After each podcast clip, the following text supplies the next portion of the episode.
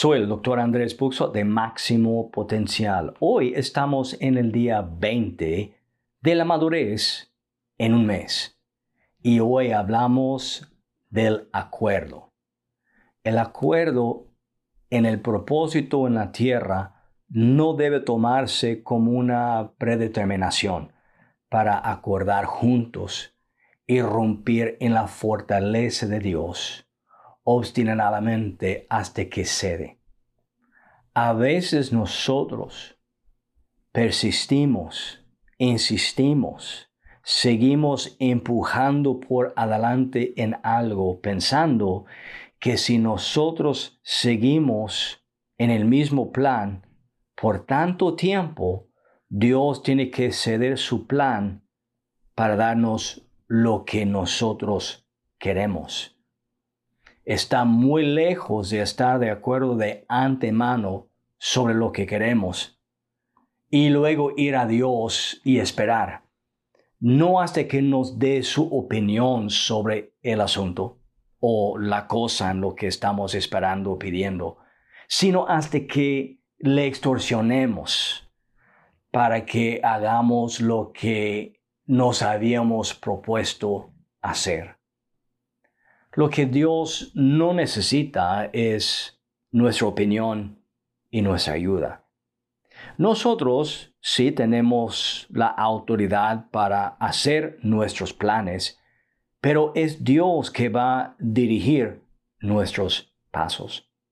Cuando nosotros nos sujetamos a Dios y que nos podemos de acuerdo con Dios, lo que estamos diciéndole a Dios es, yo prefiero pero quiero que tú hagas. Yo tengo mi versión y mi plan y mis opciones, pero quiero que tú me guías y que tú me des lo que tú pareces que es mejor para mí. Mateo 18.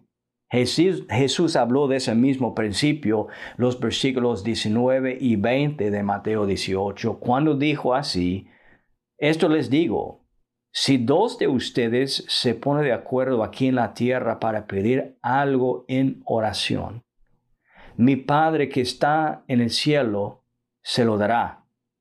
Porque donde dos o tres se reúnen en mi nombre, ahí estoy yo en medio de ellos. Jesús no está diciendo solamente si dos o tres de ustedes se juntan para planear que cada uno obtiene 10 millones de dólares antes de medianoche, que el Padre en el cielo lo va a hacer.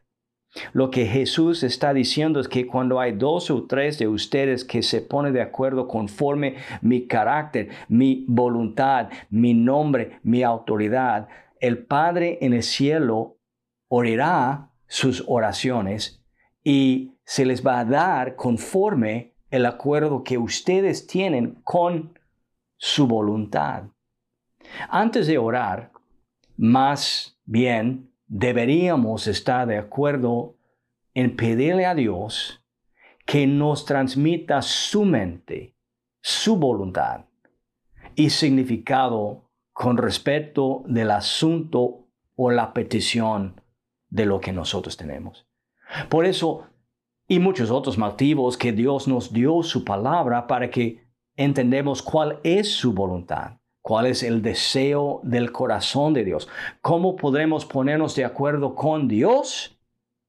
Poniéndonos de acuerdo con su voluntad, que es su palabra. Y por eso sabemos que Dios nos oye y nos contesta porque pedimos conforme su voluntad, conforme su palabra. De acuerdo con el propósito en la tierra, no es una presentación pública de la mendicidad persistente que no conoce ningún límite, sino una oración que es consciente que está limitada por la naturaleza moral del Espíritu Santo.